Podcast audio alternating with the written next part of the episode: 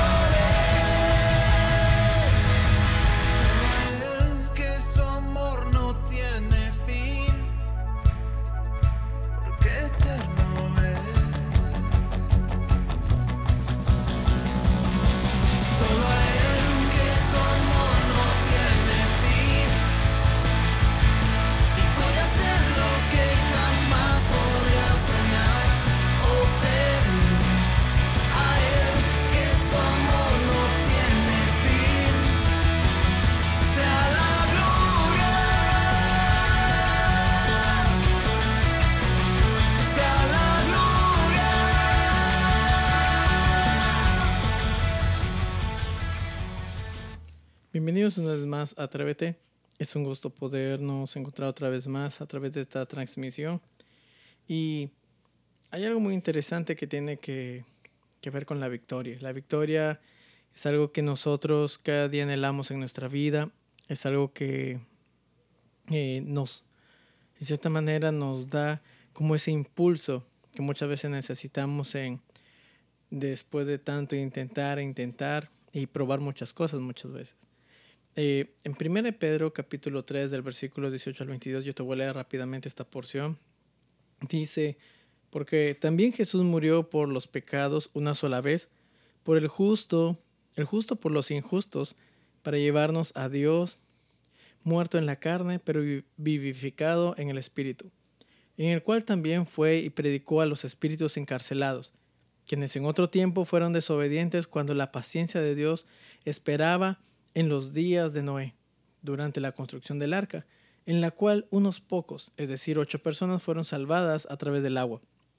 Y correspondiendo a esto, el bautismo ahora os salva, no quitando la suciedad de la carne, sino como una petición de Dios con una buena conciencia mediante la resurrección de Jesucristo quien está a la diestra de Dios, habiendo subido al cielo, después de que habían sido sometidos ángeles, autoridades y potestades. Es muy, no sé si tal vez alguna vez tú te has encontrado en alguna situación o a veces un pasaje tal vez en la Biblia un tanto difícil de entender. A veces cuando estudiamos o meditamos acerca de la vida de Jesús y llegamos al punto del sacrificio que, que Él hizo por nosotros, muchos a veces lo denotan como una derrota, como que el Hijo de Dios perdió la batalla, como que el Hijo de Dios eh, no pudo, no pudo ganar. Y a veces eh, no entendemos la, el tipo de victoria que aparentemente nadie vio, pero que sí ocurrió. En, este caso, trajo como consecuencia nuestra salvación hasta el, hasta, hasta el día de hoy. Hasta ahora, en este pasaje, Pedro nos ha dejado tal vez un punto muy en claro. Cristo es el máximo modelo de sufrimiento. Él soportó todo y lo soportó de una manera muy fiel, de una manera eh, que dio honra, básicamente. ¿Sí? Eh, él es el ejemplo de sumisión. Si hablamos de, alguna persona que estuvo dispuesta a someterse hasta lo último, ese fue nuestro Señor Jesucristo, por amor de cada uno de nosotros. La victoria de Cristo se convierte en nuestra esperanza. La esperanza que eh, nos, nos, nos, da ánimo, nos da, digamos, como ese, ese pedacito de, de, de, algo especial que nosotros necesitamos para nuestra vida. ¿sí? ¿Sabe que eh, por qué nuestra respuesta realmente eh, se encuentra en el versículo 18? Porque en el versículo 18 menciona que Cristo murió por los pecados una sola vez. El justo por los injustos, para llevarnos a Dios, muerto en la carne, pero vivificado en el Espíritu. Habla del gran sacrificio que hizo Jesucristo por nosotros, lo cual se convirtió en una victoria. Muchos dicen, Jesús perdió, no, Jesús ganó. Es más, esa victoria eh, eh, hizo parte de nuestra vida. Cada vez que un creyente eh, es restaurado, cada vez que una persona es restaurada ah, delante del Señor, ocurre una victoria la derrota del pecado, la victoria eh, demostrada en salvación para esa persona. Jesús venció con todo poder. Sabe que una de, de, las, de las cosas que a veces eh, nos cuesta mucho creer es poder confiar en el Señor, confiar que Él nos puede eh, sacar de ciertos problemas, nos puede otorgar victorias, muchas veces cuando tenemos tal vez una mala racha de, de situaciones complicadas. Pedro está desarrollando en este aspecto una carta con el fin de animar a los creyentes a que eh, se mantengan firmes en la causa. Y eso es algo que muchas veces nosotros no logramos a veces entender, a veces nos cuesta mucho. Sabe que Jesús ni por un segundo dejó el ministerio en el cual Dios lo había llamado, e inclusive él sabía que iba a morir, pero ni por un segundo él dudó en abandonarlo. ¿sí? Pudo pasar por su mente, sabe que Señor eh, escoge a alguien más, pero Él estuvo fiel y fiel hasta la muerte. Y eso le otorgó la victoria sobre la muerte.